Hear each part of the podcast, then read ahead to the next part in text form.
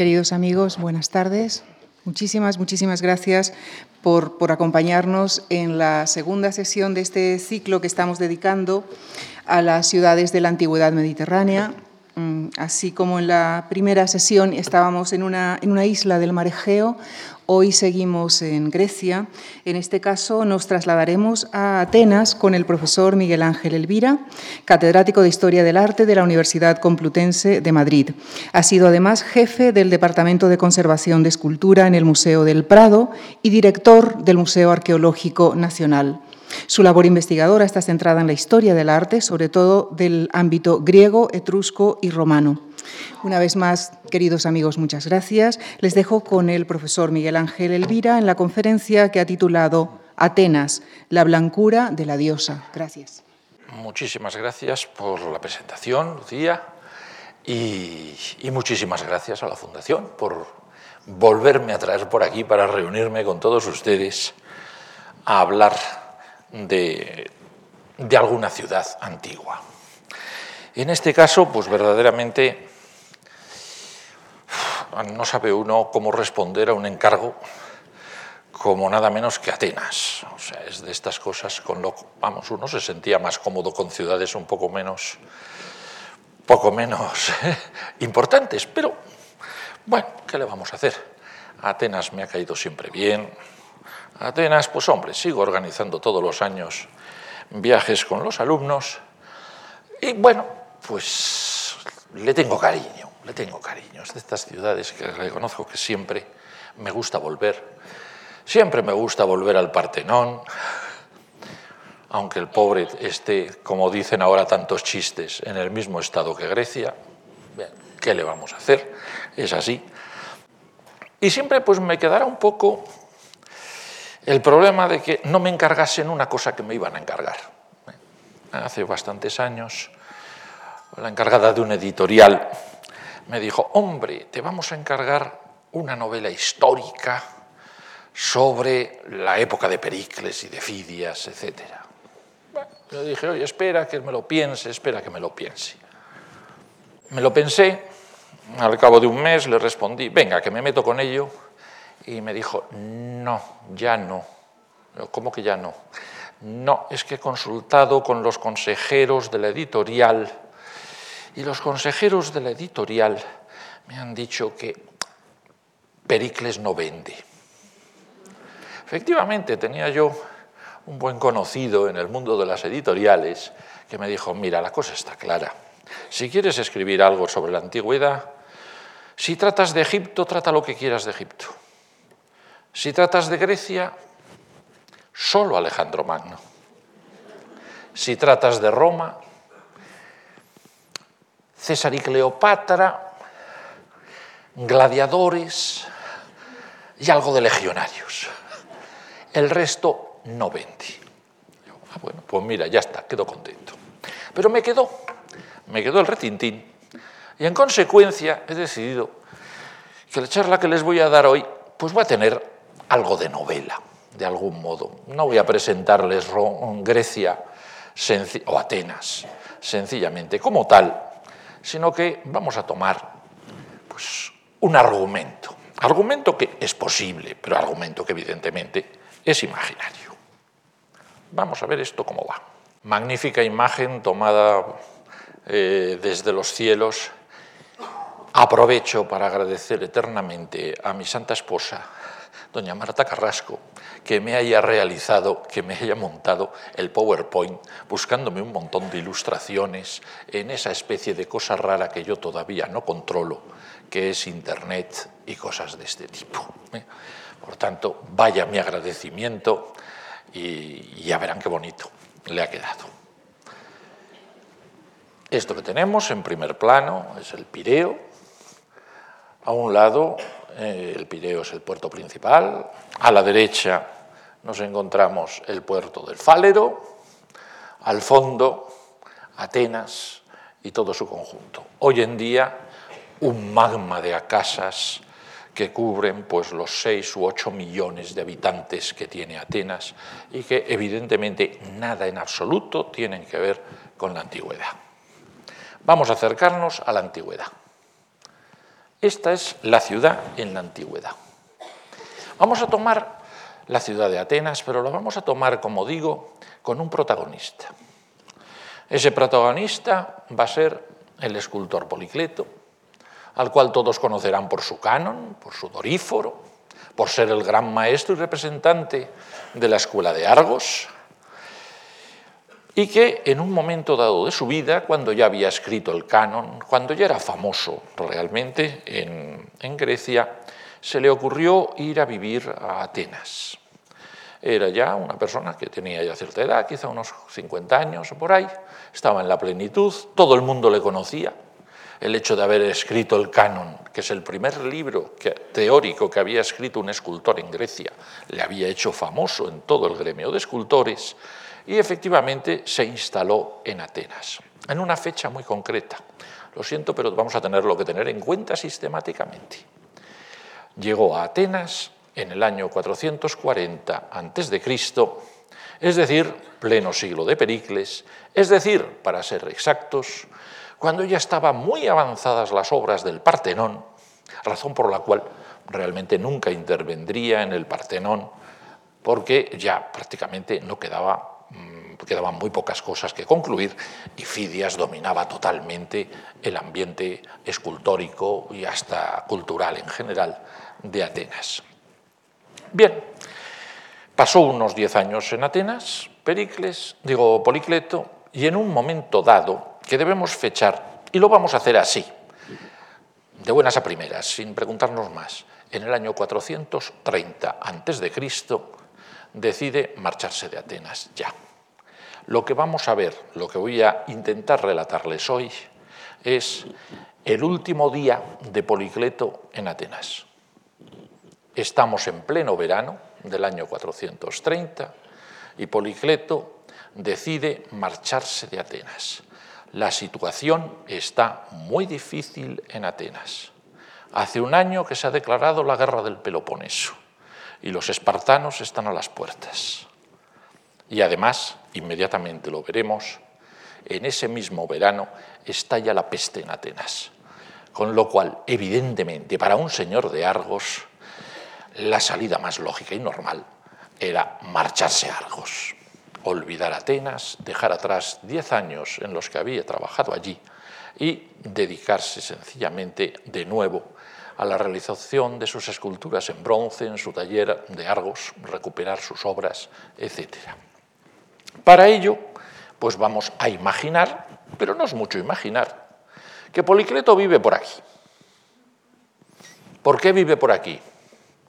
Porque ese es el barrio del cerámico, es el barrio donde viven todos aquellos que hacen eh, artesanía en Grecia, en Atenas, y en concreto todos aquellos que necesitan hornos todos los ceramistas, todos los broncistas, todos los que trabajan en, mm, digamos, en, hierro, en todos los materiales, tienen su vida allí.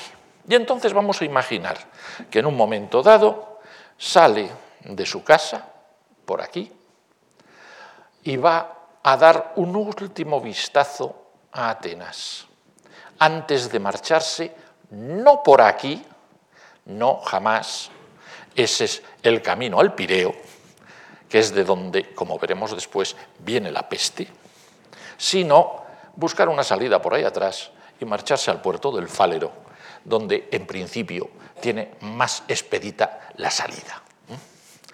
Por tanto, vamos a irle siguiendo, vamos a irle viendo, va a seguir, va a salir. Suponemos que ya ha enviado a su familia al puerto del Fálero para que vayan preparando el barco Supongamos que ya ha dicho, ya llegaré a la caída de la tarde, quiero dar un último repaso a todo lo que dejo atrás y vamos a ver lo que deja atrás.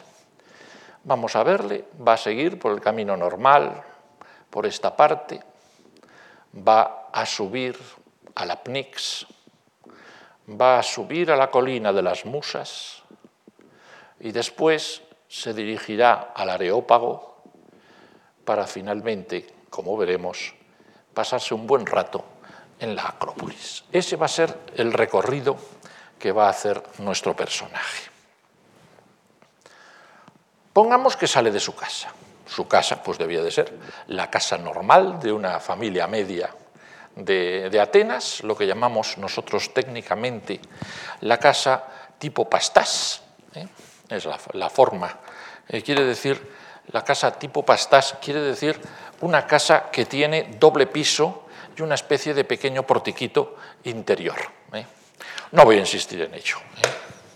Vamos a limitarnos sencillamente a pensar que sale de una casa de este tipo, que se pone en marcha se acerca a la zona del ágora, no, va, no entra en el ágora, el ágora tiene demasiada gente, es peligrosa, sobre todo si ha empezado a estallar la peste, y entonces pasa al lado, por la colina del colono agorayo, que está al lado del ágora, y deja a un lado lo que nosotros llamamos a, veces el teseion o el efesteion el templo que tiene para nosotros la gran ventaja de ser el templo clásico mejor conservado que haya llegado hasta nosotros. También conservado que él ni siquiera lo vio así. Podemos asegurar que en torno al año 430 a.C. pasaría por allí Policleto, vería únicamente las columnatas exteriores, un par de hiladas de los muros internos y nada más y se preguntaría, ¿pero cuándo acabarán esta obra? Si cuando llegué aquí hace diez años habían abandonado las obras siete años antes. Es decir, se había trabajado en este templo dos años, después se había abandonado. ¿Por qué? Porque se había decidido hacer el Partenón y entonces este templo se abandonó y aquí están empantanadas las obras. Eso sí, es posible que cuando pasó por allí dijo, anda, ¿qué pasa aquí? Están empezando a traer maderas y a hacer unas cuantas y hacer unos cuantos entarimados. ¿Qué pasa? ¿Que es que piensan ponerse a trabajar? ¿Qué cosas? No me he enterado. Bien, seguiría. Seguiría hasta la Pnix, la gran esplanada donde se reunía el pueblo ateniense para decidir las cosas que le interesasen a todos. Él, pues, tampoco podemos decir que hubiese pasado por allí mucho. Al fin y al cabo, no era un ciudadano ateniense, era un señor de Argos. Era, por tanto, en Atenas un meteco. No tenía ni voz ni voto. El único derecho que tenía era el de pagar impuestos. ¿eh? Entonces, pues bueno, se pasó por allí, miró y no vio esto, desde luego. Esta tribuna para los oradores, etcétera, etcétera, se hizo, siento decirlo, casi con exactitud 26 o 27 años después de que se marchase eh, Policleto de Atenas. Antes todo esto era plano, los oradores se ponían del otro lado de la explanada y así el pueblo tenía ante ellos a los oradores y después a la ciudad de Atenas, lo cual era una visión verdaderamente quizá más, más agradable que esta en la que lo único que se veía era al orador y detrás del cielo. ¿eh? Pero bueno, probablemente los oradores preferían estar así para que la gente no se entretuviese mirando Atenas. Y desde allí decide subir más allá, pasa, las, pasa los muros, pasa los muros de la ciudad, sale fuera de la ciudad y se coloca en lo alto, en lo alto, en la colina de las musas. La colina de las musas, les aseguro que no tenía este aspecto entonces. Lo que vemos ahí, ese monumento, es el monumento de Filopapus, una tumba de un gobernador romano de principios del siglo II después de Cristo, es decir, no nos se preocupen, Policleto no lo vio, ¿eh? de ningún modo. Pero eso sí, lo que quería Policleto era las vistas, lo que se podía ver desde la colina de las Musas. Y primero miró hacia el Pireo. Ahí al fondo vean otra vez el monumento de Filopapos, pues imaginen que desde ahí mira hacia el Pireo. Y ahí evidentemente vio la razón por la que se iba. En palabras de Tucídides, pocos días llevaban los espartanos invadiendo y saqueando el Ática cuando se declaró la epidemia en Atenas. Dícese que el mal tuvo su origen en Etiopía, más allá de Egipto. Desde allí pasó a Egipto y a Libia, extendiéndose por muchos territorios del rey de Persia.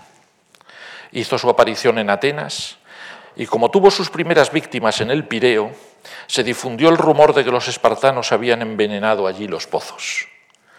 Subió desde allí a la ciudad alta y allí fue donde más se elevó la mortandad. Como digo, Policleto debió de pensar que no hacía nada allí.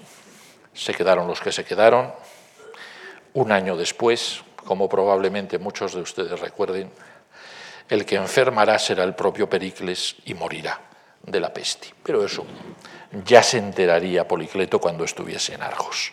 Por ahora seguía gobernando Pericles en Atenas. Bien, por un lado vio esto, por el otro la mejor vista que existe de la Acrópolis de Atenas. Esta vista que hemos visto 30.000 veces todos y que nunca dejará de estasiarnos cada vez que vamos a Atenas.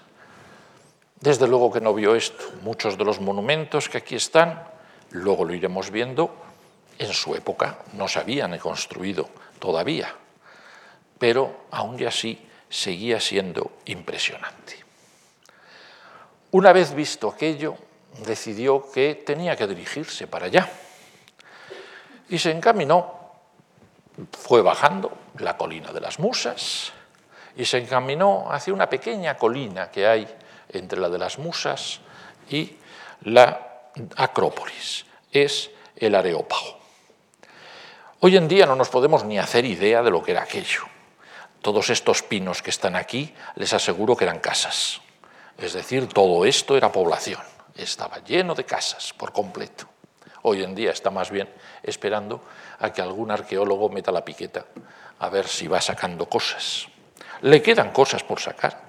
Efectivamente, por ejemplo, nadie ha visto todavía el santuario de Heracles Alexícaco, que sabemos que estaba por aquí. Y había otra serie de santuarios que nos describe, casi todos ellos Pausanias en su visita a Grecia, que estaban por aquí y que quizá nosotros en nuestra más, absoluta vejez o alguien ya en el futuro se enterarán de que algún arqueólogo ha metido la piqueta y lo ha encontrado. ¿eh? Pero por ahora no sabemos nada de ellos subió al, Areópago. Sube al Areópago. El Areópago realmente, aparte de ser un sitio magnífico para ver Atenas, es uno de los lugares de mayores y más tremendas y más remotas tradiciones que contiene la ciudad. Esa roca que hoy en día hay que hacer equilibrios para no resbalarse y caerse cuando se intenta subir o bajar, era uno de los lugares más sagrados que había en Grecia. Allí había sido juzgado el propio dios Ares cuando había dado muerte a un héroe llamado Alirrotio, hijo de Posidón, porque se había atrevido a violar una hija suya. Más tarde, ya en la época heroica, allí tuvo, bueno, comprenderán, Ares le dio el nombre al Areópago. Allí, poco más tarde, fue donde tuvo lugar el famoso juicio a Orestes por haber matado a su madre, del cual salió, eh, salió libre porque le apoyaron Apolo y Atenea. En consecuencia, allí Orestes levantó el altar de Atenea Area, y hoy en día esta roca pelada, que no tiene encima nada, realmente nos resulta muy difícil de reconstruir. Si seguimos lo que nos cuenta Pausanias, allí había un tribunal sobre piedras no labradas. Allí estaban las imágenes de las furias de Plutón, de Hermes y de Gea. Era el lugar donde se juzgaba a aquellos que habían cometido grandes crímenes de carácter religioso o asesinatos particularmente crueles. También está allí, y nadie ha sabido dar con él, el, sepulcro de Edipo, que vino a morir, pasó por Colono y vino a morir a Atenas, y allí quedó enterrado. E incluso es curioso que Pausanias nos dice que al lado del Areópago estaba expuesta, cuando no se utilizaba, la nave usada en la procesión de las Panateneas. Una nave sobre ruedas que tenía que ir en la procesión de las Panateneas, entre Panatenea y Panatenea la tenían expuesta allí para que todo el mundo la viese. Verdaderamente, casi nos gustaría recordar lo que debió de ser aquello a través de este curioso cuadro que me tiene fascinado, bueno, cuadro o realmente estampita coloreada ¿eh? del siglo XIX, que nos representa a Pericles convocando a los ciudadanos para mostrarles cómo acaba de concluir la Acrópolis. Eh, digamos, una Acrópolis demasiado bien concluida. Hay monumentos que Pericles no llegó a ver, lo aseguro. Es un cuadro que me tiene fascinado por muchas razones. Evidentemente está inspirado en una frase de Tucídides, un discurso de Pericles en el cual, justo en el comienzo de la guerra del Peloponeso, reúne a los ciudadanos y les canta las glorias de Atenas. Y les dice, entre otras cosas, sabemos conciliar el gusto por lo bello con la sencillez, el gusto de los estudios con la energía. En una palabra, afirmo que nuestra ciudad en su conjunto es la escuela de Grecia. Atenas, escuela de Grecia, es típico tema de cualquier tratado eh, de exaltación de la ciudad. Bueno, otro de los problemas que tiene este cuadro para mí y me tiene fascinado es, vamos a ver, esto está visto desde el Areópago, porque está muy en altura. Pero curiosamente, si se dan cuenta, Pericles está subido en las gradas que hemos visto antes en la Pnix, con lo cual es una especie de híbrido de los dos lugares de reunión que podían tener los atenienses. Perdonen ustedes el exceso de erudición del que se dedica a estas cosas en exceso. Vale. Estaba tan tranquilo el bueno de Policleto mirando estas cosas cuando observó que allí había otro señor que también estaba dándole vueltas a aquello. Se acercó y dijo, hombre, pero si eres tú. Era Mnesicles, el arquitecto Mnesicles. Ya digo, estamos hablando de novelas. ¿eh? Eh, entonces, ¿qué haces aquí? Pues hombre, pues estoy aquí mirando el ágora para ver cómo van unas obras que tengo ahí abajo metidas, etcétera. Bueno, hombre, ¿y qué hay de tu vida? Pues ya digo, pues estoy ahora empezando otras cosas porque acabé unas. ¿Quieres que charlemos un rato? Vale, vamos a charlar un rato. Mira, vamos a entretenernos en mirar el ágora desde aquí a ver qué cosas nos interesan. Eso es lo que se veía. Desde, desde el Areópago esta es la vista del ágora. Bueno, más bien es la vista de esta especie de jardín botánico en que se ha convertido el ágora, pero eh, donde ahora hay, hay, árboles, no se preocupen, había magníficos edificios públicos. Y estaba la plaza entera y suponemos que en buenas circunstancias pues estaría lleno de puestecitos para vender fruta, pescado y lo que fuese. Digo en buenas circunstancias porque he de suponer que en el verano del año 430 eh, habría menos gente. No debía de gustarle mucho a la gente en, plena, eh, en pleno estallido de la, peste pasearse por el ágora. Pero realmente Policleto y Mnesicles tampoco iban a entretenerse en mirar esto de los mercados, lo que iban era a mirar otras cosas.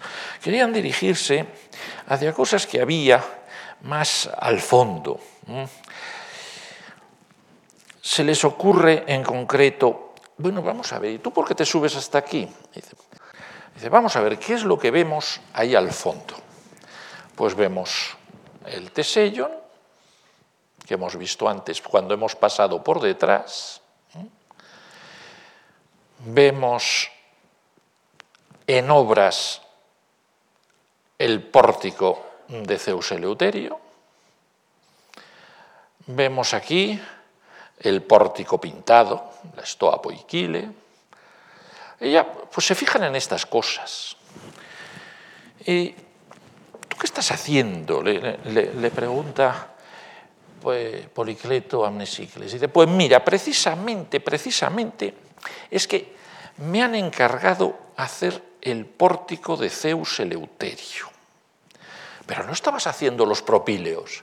Sí, hombre, pero ya me han quitado esa obra esa obra se ha quedado sin acabar. Eso ya no lo puedo acabar. Y entonces, a cambio, para consolarme, me han dicho, mira, una cosa muy parecida a la que has hecho en los propíleos, nos las vas a hacer en el ágora. Va a ser el pórtico de Zeus Eleuterio, es decir, de Zeus Salvador.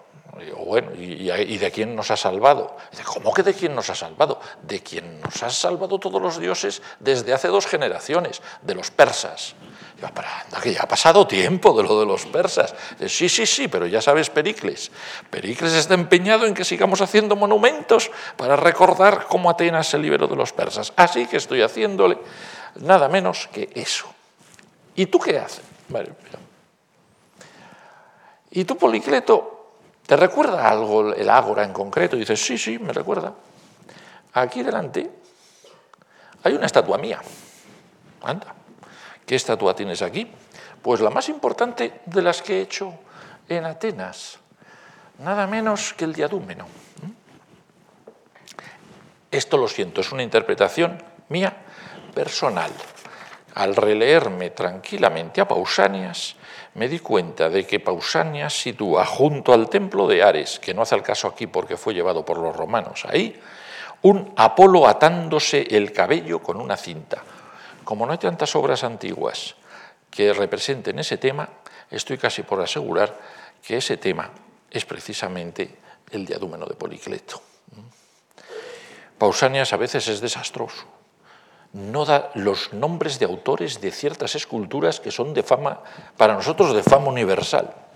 Parece no conocer los nombres de muchos autores. Con lo cual no nos choca que en este caso pudiese olvidársele también. Pues, pues efectivamente esta es la obra más importante que dejo aquí ahora que me marcho. Es realmente, es una obra que casi es mi firma, pero es mi firma en Atenas, en ella he querido tomar lo mismo que hice en mi canon, en mi doríforo, pero lo he ablandado. Le he dado formas nuevas, cabelleras nuevas, algo que me ha, impreso la presencia en esta ciudad. Esta ciudad es mucho más blanda que Argos, es mucho más suave, y algo me ha quedado de ella, aunque ahora ya me marche y a saber lo que seguiré haciendo a lo largo de mi vida pues es verdadera lástima. ¿Y qué es lo que más te ha gustado? ¿Qué es lo que toda tu vida te ha interesado? Le pregunta Mnesicles a Policleto. Y dice, mira, te voy a responder con una frase de la Antígona de Sófocles. La Antígona de Sófocles, curiosamente, es una obra a la que le tengo un cariño loco. Cuando llegué a Atenas hace diez años, me llevaron al teatro por primera vez y la obra que vi fue la Antígona de Sófocles, que efectivamente ganó, en, ganó el concurso de tragedias en el año 440 a.C. Y la frase que me ha quedado siempre grabada, porque coincido totalmente con ella, es, muchas cosas admirables hay, pero ninguna más admirable que el hombre. Toda mi vida me he dedicado a estudiar al hombre, ¿eh? a medirlo por todas partes y a lograr el ideal de sus proporciones. Aquí he puesto las dos mejores copias que nos quedan del diadúmeno de Policleto. A la izquierda la más completa, la de Delos, a la derecha, hombre, a la que le tengo más cariño, la del Museo del Prado. Aunque tenga eh, el brazo derecho restaurado por la escuela de Bernini, que le da una especie de magnífica diagonal barroca, no deja de ser una escultura verdaderamente magnífica en su realización y en su acabado. Bien, contentos los dos, como corresponde, de las buenas cosas que han sabido hacer, y contentos más todavía aquí entre nosotros, de que al fin y al cabo, como el uno es escultor y el otro es arquitecto, no van a interferirse el uno en la vida del otro, deciden seguir adelante. Oye, le dice Policleto a Mnesicles, ¿por qué no me enseñas la que realmente es la, la obra que te ha hecho famoso y, que la tenemos aquí al lado, los propíleos. Hombre, mira, te voy a cantar las glorias de los propíleos. Ale, tan contentos, vámonos de excursión. Ah, no, no, no, no, perdonen, perdonen. De paso, antes de subirse a los propíleos, le dice, bueno, ¿y qué pasa con las obras del Teseion?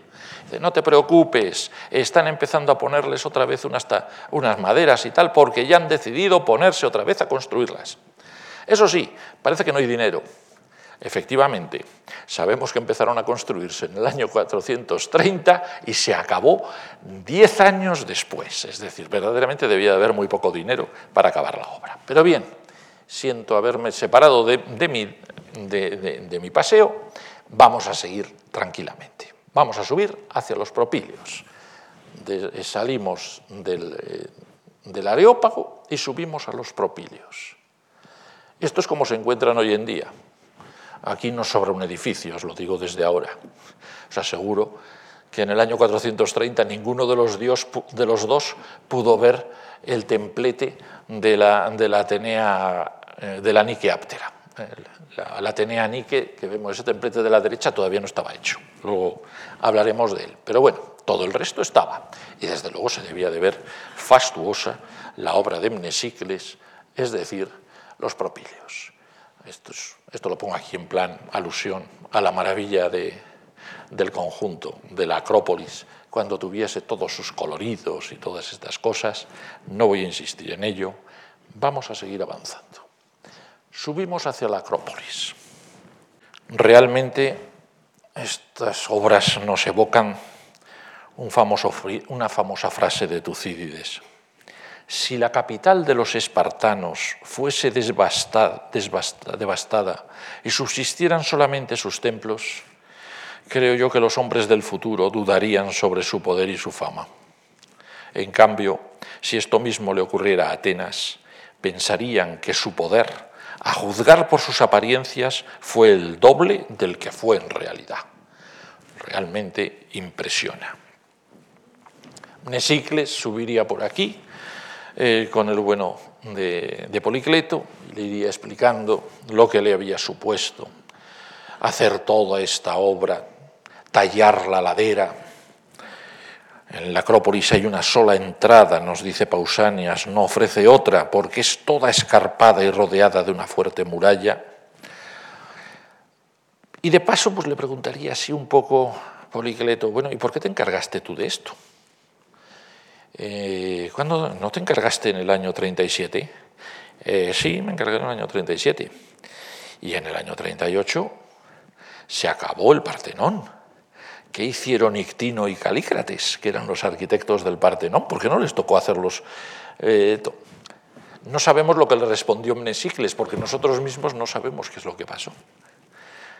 Sabemos que Ictino, con el paso del tiempo, aparecería lejos de allí en el Peloponeso levantando otros templos pero no sabemos por qué se marchó de Atenas. Es posible que tuviese algún altercado con Pericles y decidió marcharse y Pericles cogió a Mnesicles, que debía de ser discípulo suyo, para hacer los propíleos. Verdaderamente le quedó una obra magnífica, basada, eso sí, directamente en el Partenón. Lo que tenía que hacer realmente eh, Mnesicles es como una especie de preparación al Partenón con el mismo estilo, con las mismas proporciones de columnas. Eso sí, Mnesicles dio con una clave magnífica la idea de colocar la entrada, que tenía al fondo una serie de puertas, colocar la entrada entre dos alas columnadas, como si estuviesen acogiendo aquí al, al, peregrino que se acerca, al peregrino que sube. Esa idea es la que debió de causar sensación en Pericles y la que hizo que le encargasen el eh, pórtico que hemos visto antes, el pórtico de Zeus Eleuterio, que como veríais tiene también unas alas laterales hacia el frente. Fueron subiendo, le fue contando cómo había combinado el orden dórico con el orden jónico, igual que se había hecho en el Partenón, le contaría los tremendos arquitraves que había tenido que tallar para realizar la parte de arriba, incluso reforzándolos con barras de metal. Es decir, estaría tan contento, le contaré, evidentemente todos sabemos lo que debe de ser contarle a alguien una obra así cuando la acabas de hacer, de paso. Es decir, debía de estar entusiasmado. Van subiendo, a la izquierda dejan una sala, y dice, ¿y esto qué es? Oh, es una sala de comidas que tienen los sacerdotes para aquí, para invitar a la gente, y que de paso la están llenando de pinturas. Es lo que nosotros conocemos por la pinacoteca. Pero claro, en aquella época no nos engañemos. La pinacoteca tenía dos cuadros de Polignoto de Tasos y nada más. Todo lo demás se fue añadiendo posteriormente. Siguieron subiendo, siguieron subiendo, llegan, empiezan a ver la parte del interior, eh, ven lo que es el, el remate, empiezan a entrever todo lo que se encuentra en la Acrópolis. Y entonces, con muy buena intención, Policleto le dice a Mnesicles, oye,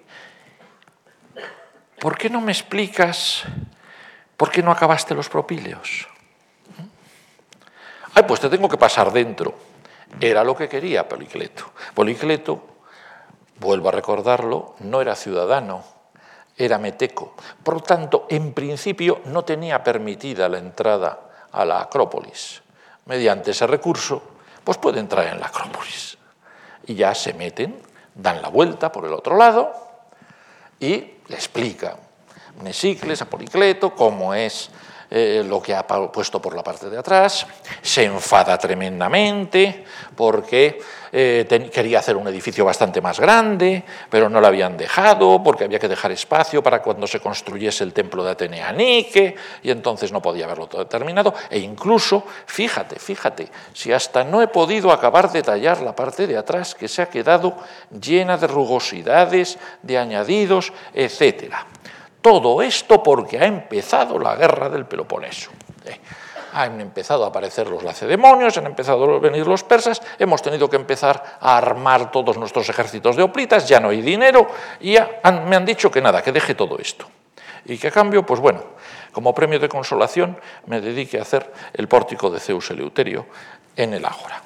Bueno, llegado ese momento, y una vez que ya Mnesicles se ha desahogado, como corresponde en estas circunstancias, hemos de suponer que ya Policleto ha entrado dentro y decide seguir adelante por su cuenta.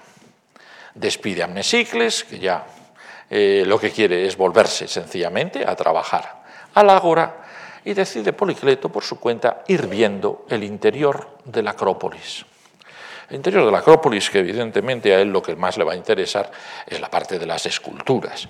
Los edificios, pues hombre, conociendo un poco a Policleto, que era bastante cerradito, solo le interesaban las esculturas de hombres desnudos, de pie y en bronce.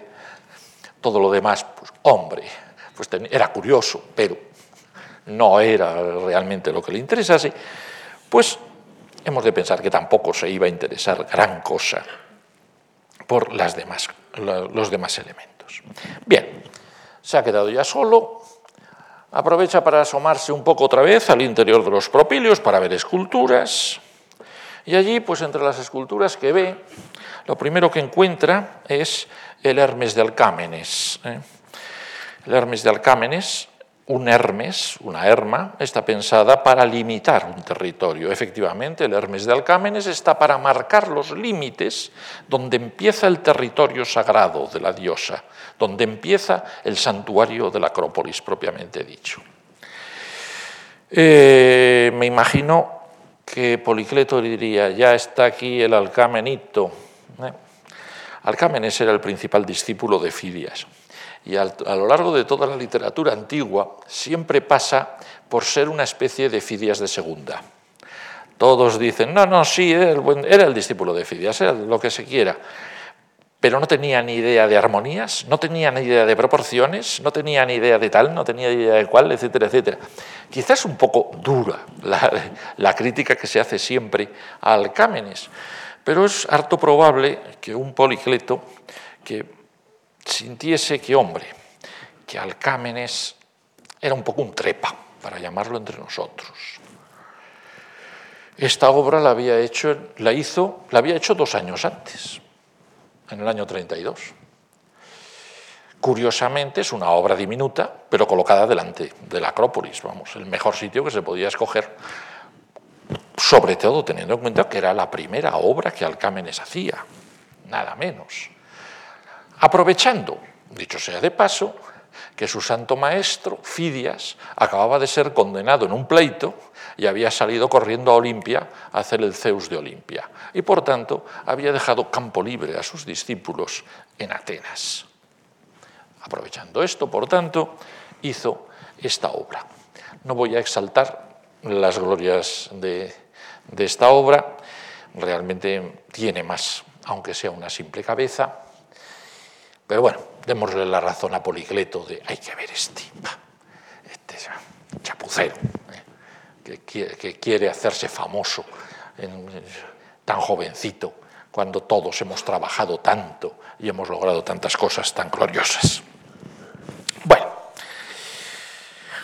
a su lado sí que había una obra de verdad, de estas que eran bastante más antiguas. Se había hecho nada menos que 25 años antes de que llegase Policleto a Atenas, pero era una obra seria. La Afrodita Sosandra de Calamis. Allí estaba colocadita al lado, joya absoluta. Todavía en época romana se la consideraría uno de los ideales de belleza femenina que se podían contemplar en Grecia. Y todavía en época romana muchas matronas de Roma se querían representar con sus caritas realistas metidas dentro de los paños de esta diosa. Ahí esto sí que entraba además dentro de la estética de Policleto, una estética despojada, con pocos elementos, donde había que manejarse con muy, pocas, eh, con muy pocas notas para componer la sinfonía del conjunto. Bien, Policleto decidió seguir adelante. Si hubiese mirado hacia la derecha, no hubiera visto esto. ¿Por qué? Porque el templo de Atenea Nike, como os he dicho, todavía entonces no se había construido. Curiosamente, se había votado construirlo nueve años antes de que llegase de que llegase Policleto a Atenas. Y hasta entonces ya se habían hecho los planos que se le habían encargado a Calícrates. Pero después, para hacer el Partenón, se desviaron todos los fondos, no se hizo nada y hubo que esperar a diez años después de que se marchase eh, Policleto para realizar la obra y empezar la obra. Bien, Policleto sigue adelante. Se va a dar un paseíto, como digo, por la Acrópolis. De nuevo, tenemos que lanzar, que, que cantar, contar o leer un juicio de Plutarco sobre todo lo que fue la obra de Pericles. Estas obras parecían antiguas por su belleza en el momento de su realización y en la actualidad parecen recientes y nuevas por su fuerza. Brilla en ellas un lustre que las conserva intactas aun con el paso del tiempo, como si albergasen un aliento siempre florido y un espíritu exento de vejez. Quizá es una de las mayores loas que se haya hecho al clasicismo ateniense del siglo de Pericles. Como digo, no voy a entretenerme en hablar de los templetes secundarios, el templete de, Artemis Brauronia, la calcoteca, toda una serie de cosas que quedan a la derecha. Me voy a limitar sobre todo a ver esculturas. Y empezamos delante de la fachada que se ve desde los propíleos del Partenón, la fachada occidental, es decir, la fachada trasera del templo, porque la delantera es la que se encuentra al otro lado. Realmente, como era lo primero que se veía según se entraba por los propíleos, allí se habían acumulado exvotos. A la izquierda, justo en el límite de la imagen, es donde debía de estar colocada la Atenea Prómaco de Fidias, justo en el centro de la, Acrópolis estaba. Enorme estatua en bronce, nada menos que, eh, de, nueve, de nueve metros de altura, una escultura impresionante. No nos ha llegado ninguna copia, pero les recomiendo se paseen por el Prado para ver la que más probablemente sea una copia relativamente fiel, la que vemos a la izquierda, de esta Atenea Prómaco de Fidias. Además, pues por lo menos así me daré el gusto de que se pasen por una sala que yo monté en, mis fechas en que era conservador del Prado, y que tengo a gala de decir es la única sala probablemente de todo el Prado que nadie ha movido desde, desde hace un montón de años, pero que por desgracia, siempre que voy al Prado voy a verla y nunca hay nadie. ¿Qué le vamos a hacer? Nadie va al Prado a ver escultura clásica. Es una, verdadera desgracia. Pero bueno, tiene la ventaja de que puedes meditar profundamente sobre la caída de los imperios cuando entras en ella. ¿Mm? Bien, al lado de esta estatua y justo delante de la fachada del, Partenón se encontraban una serie de esbotos y de grupos. Uno de ellos representaba al Minotauro combatiendo contra Teseo. A su lado, un grupo famoso de Mirón, el grupo de Atenea y Marcias. Otro de los casos concretos, y es muy curioso, en que Pausanias cita la obra, pero no se le ocurre decir de quién es. Lo sabemos por otros lados, que es de, que es de Mirón. ¿eh? Magnífica imagen, un verdadero estallido de dos figuras que se apartan la una de la otra y que verdaderamente Pausania se equivoca cuando dice, allí está Atenea golpeando al sileno Marcias porque ha recogido las flautas que la diosa quería arrojar lejos. No, no está golpeando, y se ve claramente que no está golpeando a Marcias. Lo que está es queriéndose marchar después de arrojar unas flautas al suelo, mientras que Marcias, asombrado de que desprecie un instrumento tan perfecto como es la flauta, da un salto atrás antes de lanzarse a cogerlas para convertirse en el mayor flautista de la vida mitológica. A su lado, obras magníficas, a su lado estaba, aquí entraría otra vez en cólera el bueno de Policleto, la procneitis de Alcámenes. Otra vez Alcámenes. Me lo vuelvo a encontrar. La ha puesto el año pasado. Y además, para que se la dejen poner, la ha dedicado él mismo.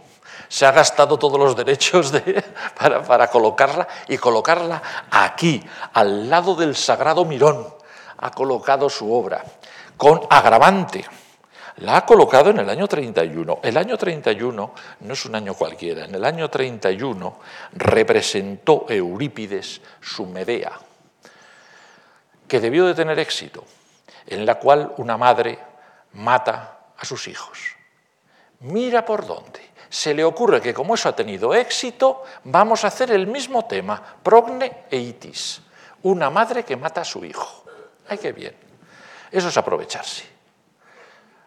¿Y por qué Progneitis y no Medea y sus hijos? Por una razón muy concreta, porque Medea no tiene nada que ver con Atenas y Progne es ateniense, y por tanto hace mejor en un exvoto colocado delante del Partenón. Hay que ver la cara dura que tiene el bueno de Alcámenes, y además que chapuza. Al lado, de, al lado de la gran obra de Mirón, esto y les aseguro que conservamos el original en el Museo de la Acrópolis de Atenas, es una chapuza. Debió de serlo entonces y lo sigue siendo ahora. ¿eh? Bien, seguimos adelante.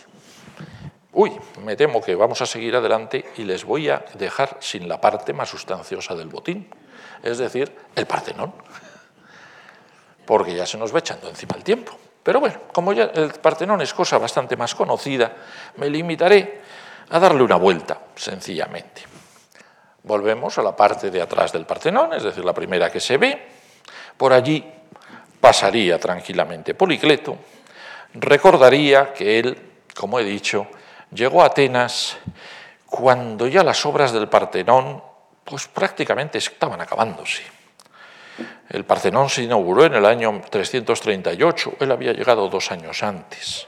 Es la razón por la cual, evidentemente, nada le pudieron encargar. Además de que él se dedicaba siempre a los bronces y el Partenón Hombre, mucho bronce, mucho bronce. No tiene ningún sitio, todos son mármoles. Bien, lo vería. los refinamientos arquitectónicos, pues hombre, le parecerían interesantes para un arquitecto. Iría mirando la decoración. Iría viendo en primer lugar el frontón de atrás, el magnífico frontón trasero del Partenón que ese sí, ese sí que le había visto colocar. Porque cuando se había acabado el, Partenón en el año 38, se había inaugurado, etcétera, pero no se habían puesto todavía los frontones. Los frontones se siguieron poniendo, se siguieron poniendo hasta el final, hasta el año 32, que es cuando Fidias se marchó y Alcámenes empezó a triunfar. Probablemente buena parte de los frontones los hizo Fidias, ayudado por Alcámenes y ayudado por sus otros discípulos. ¿eh? Aquí tenemos, por tanto, lo que debió de ser este frontón trasero, el que muestra el enfrentamiento de Posidón y Atenea por el control del Ática. Podemos al extremo derecho la figura de Posidón, Atenea la vemos un poco más rota a su lado, fíjense cómo el uno está lanzándose hacia un lado, el otro hacia el otro, es decir, en una palabra, había tomado como motivo principal el grupo de Atenea y Marcias que tenía justo delante, o sea, no se había ido a buscar problemas más distintos, esto es como se veía en el siglo XVII, después las bombas de Morosini lo destruyeron y ya solo podemos imaginarlo en distintas reconstrucciones como esta del siglo XIX o como esta en la cual se intenta recomponer este elemento que casi siempre se desdeña en, en, el arte antiguo, que es la pintura de los mármoles, los colores, los colores de los mármoles. Policleto pasaría dando una vuelta por la parte sur del Partenón, iría viendo las metopas, las magníficas metopas que representan los combates de los lapitas contra los centauros. ¿eh? hechas por distintos escultores, cada cual con su estilo, porque Fidias no tenía posibilidad de ponerse a tallarlas todas, ni mucho menos, tenía que utilizar un montón de ayudantes, escultores, etc. Lo que sí que es seguro es que probablemente ni se preocupase casi de ver el friso que estaba detrás. ¿Por qué? Porque el friso no lo veía nadie. El friso no lo vio ni Pausanias. Por raro que nos parezca, algo tan archifamoso para nosotros como el friso del Partenón la cabalgata de las Panateneas, era una cosa que en la antigüedad no veía nadie. Lo único que él podía recordar, Policleto, es que justo cuando él llegó a Atenas, era lo que se estaba tallando, era lo que se estaba realizando, porque iba a ser la última decoración antes de la inauguración. Pero nada más. Es muy curioso. Para mí lo del friso siento no poderme dedicar. Vean ustedes cómo está montado en el Museo de la Acrópolis de Atenas hoy en día. Es siempre muy curioso cómo los montajes que nosotros conocemos del friso, todos están a la altura de la vista. No concebimos ni en el Museo de la Acrópolis de Atenas, ni en el British Museum, que se pueda ver eso a la altura de X metros que estaba y en sombra, porque efectivamente no hay quien lo vea.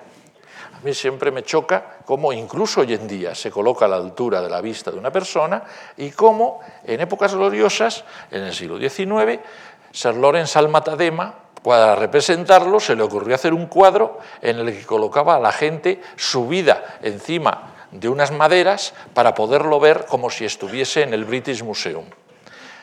¿Por qué? Porque realmente es que se nos escapa, es un problema de estos de, gravísimo, dices, pero como una obra que nosotros consideramos que es una de las obras maestras de la antigüedad, esta gente no lo vio.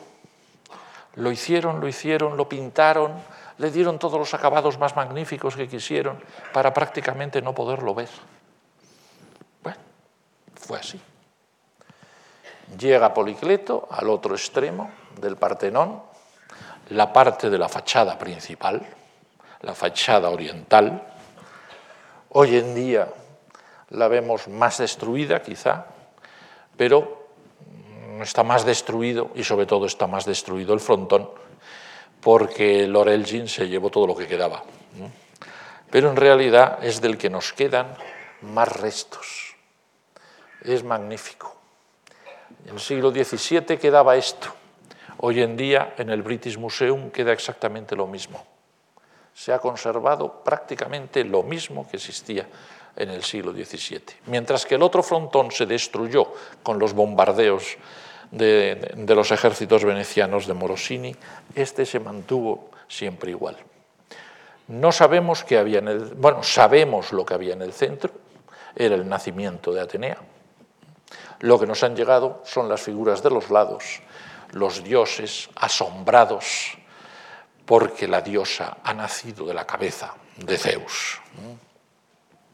Esto es una reconstrucción actual intentándole dar un poco de colorido a la parte central que tenemos totalmente perdida y aquí os presento piezas de estas archiconocidas, pero no por ello menos admirable, que hoy en día nos deleitan en el Museo Británico cuando vamos.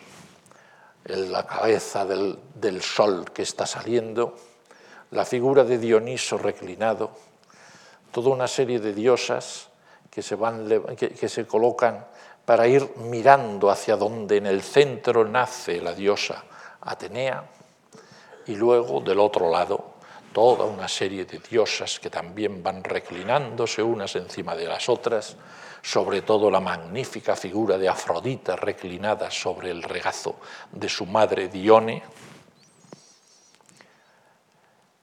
y finalmente la cabeza del caballo de la luna, que se oculta en el momento del amanecer, que es cuando ocurre el nacimiento de la diosa, como ocurre en todos los grandes nacimientos de los dioses en todas las religiones.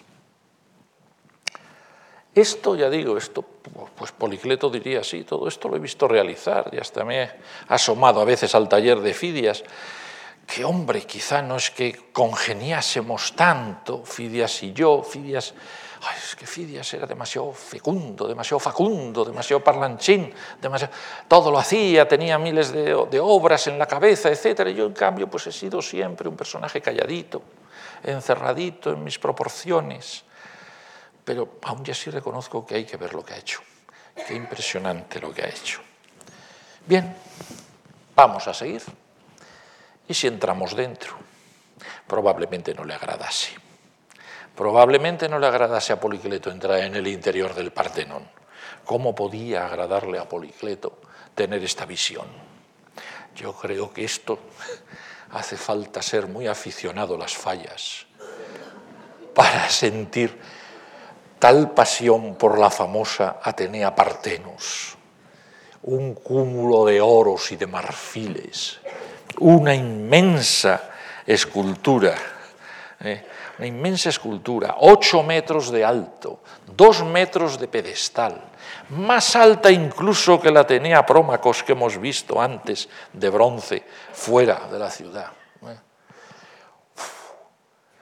Bueno, consolémonos pensando que con esa luz no se veía todo estaba muy oscuro y probablemente había que verlo con la luz de las candelas. Entonces, pues así más o menos debía de darle un aire más fantasmagórico, menos purpurinesco a, esta obra. Pero era una obra evidentemente pesada en todos sus aspectos. ¿Por qué? Porque era enorme, porque era de madera recubierta de oro y marfil. Había que intentar sobre todo que no se cayese. Y para eso había que hacerla lo mejor asentada que se pudiese. Y todavía en esta reconstrucción le falta un asentamiento. Yo os aseguro que la figurita de la victoria que tiene en la mano tenía que estar colocada encima de una columna, porque si no se caía. Háganse ustedes a la idea de que esa figurita de la victoria tiene el tamaño de un ser humano. Cuatro pies, dos metros de altura, tenía solo esa figurita. Había que asentarla sobre algo. Prefiero realmente siento de nuevo ser un poco chauvinista, prefiero realmente volver a nuestra pequeña Atenea del Museo del Prado, que por lo menos está hecha con unas proporciones tan esbeltas, que quizás sean excesivamente esbeltas, pero que por lo menos le dan una mayor dignidad a la diosa. Aquí tenemos a la izquierda la obra que podemos evocar a través de la descripción de Pausanias. En medio de su casco se eleva una esfinge y a cada lado un grifo. No se preocupen por la esfinge. La esfinge eh, se añadió en el siglo XVIII, es decir, y además, ¿cómo se llama? Es, bueno, ahora ya no me acuerdo, pero vamos, es el autor, el mismo autor que hizo Los Leones de la Cibeles, es el que hizo esa esfinge. La estatua está en pie, cubierta por una vestimenta que le llega hasta los pies, y destaca sobre su pecho una cabeza de medusa en marfil. Sostiene en una mano una victoria de unos cuatro codos, ya se lo han dicho, ya se lo he dicho, y lleva en la otra una lanza. Junto a sus pies se apoya un escudo, y al lado de la lanza hay una serpiente que es al parecer erictonio. En la base de la estatua aparece figurado el nacimiento de Pandora. Bueno, de cualquier modo, Policleto se tenía que dar su repaso, porque nos lo tenemos que dar nosotros. ¿eh? y ya lo que le queda es salir del, eh, del, Partenón. Sale del Partenón por la fachada principal, que es el extremo ya de la Acrópolis, y ahí se encuentra una serie de esculturas que pueden interesarles. interesarles. Ahí estaba en concreto, por ejemplo, el Apolo Parnopio de Fidias, una de las obras juveniles de Fidias. ¿eh? Como nos dice Pausanias, más allá del templo hay un Apolo en bronce que según dicen hizo Fidias. Lo llaman parnopio, es decir, langostero, porque cuando unas langostas dañaban la tierra, el dios prometió que las alejaría del país. Y saben que las alejó, pero no me han dicho de qué manera. Cuando Pausanias es ingenuo, es ingenuo de verdad, os lo aseguro. Siguen otros retratos votivos, entre ellos a la derecha el de Anacreonte, famoso poeta que ya había muerto algún tiempo antes y que posiblemente fue otra estatua de juventud de Fidias. Y allí señala Pausanias esta figura de la izquierda que les parece era tan fea, una Atenea sentada, una Atenea sentada arcaica de, del siglo VI antes de Cristo, muy destruida, pero que sabemos quién la hizo, un escultor que se llamaba Endoyo. Lo importante para nosotros es que es la única escultura arcaica que se pudo ver hasta época romana en el Partenón, digo, en el, en el Acrópolis. Todas las demás las habían destruido los persas de Jerjes. Esta, en cambio, no sabemos por qué razón, se mantuvo allí en pie y siguió hasta, hasta el final de la antigüedad. Bien, ya solo le, quedaba al bueno de Policleto la parte norte. Consolémonos, no vio el Erecteion, porque el Erecteion no se había construido todavía. El Erecteion empezó nueve años después de que se marchase Policleto. Lo único que pudo ver delante, estas ruinas que tenemos delante, fue un templo tardoarcaico llamado el Templo de Atenea Políada en el cual se adoraba todavía entre las ruinas de este templo una estatua de Atenea, una estatua arcaica de Atenea, que nosotros solo conocemos a través de sus imágenes en vasos griegos. Esta Atenea, curiosamente, la había hecho también en Doyo, el mismo escultor que había hecho la sentada que acabamos de ver. Ya muy poco le queda al bueno de Policleto para acabar la Acrópolis.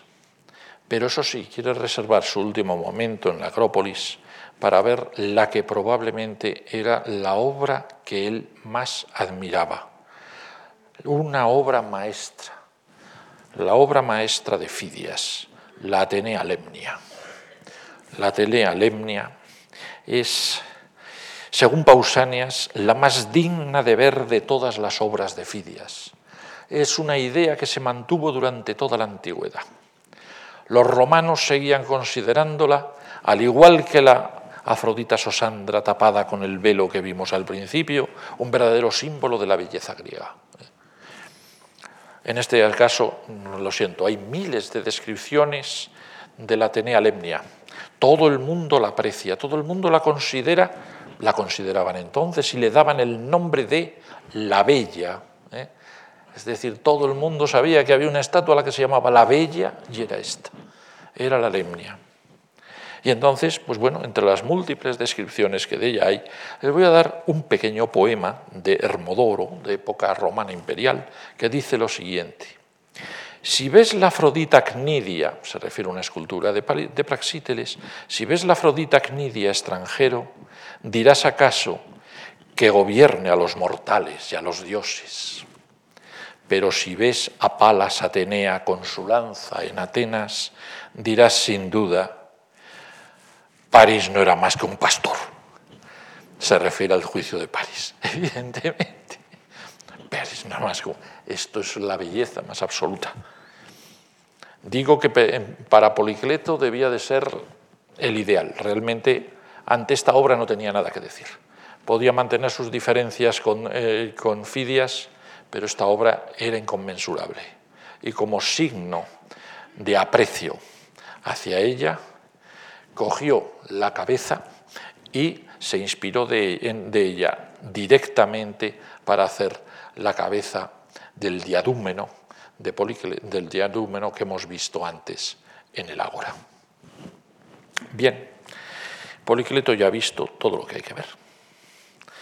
Ya ha pasado toda la mañana, empieza parte de la tarde, decide ya marcharse, da la vuelta, de nuevo no ve el templete de la Atenea, de la Nike, que vemos aquí, pasa por aquí abajo, gira, sigue girando, sigue despidiéndose de toda la obra, de todo el Partenón, llega al teatro de Dioniso. Y aquí, pues bueno, es posible que en ese momento recuerde una obra que acaba de ver por entonces, no, una obra que ya había visto al principio, las Euménides de Esquilo. Allí hay un momento en el que el coro dice lo siguiente, que podía muy bien suscribir Policleto en ese momento. Adiós, ciudad asentada junto a la Virgen hija de Zeus. Sé moderada en todo tiempo. A quienes viven bajo las alas de Palas Atenea, los respeta Zeus, el padre de la diosa. Bien pudo decir eso para despedirse y se dirigió hacia el Fálero, donde no había llegado la peste, donde había contratado un barco para que le llevase con toda su familia, y a la caída de la tarde se embarcaría y en un viaje que, hombre, tampoco debía ser para mucho. Yo creo que la mañana siguiente ya estaba en Argos. Es decir, son unos viajes muy cortos. Se.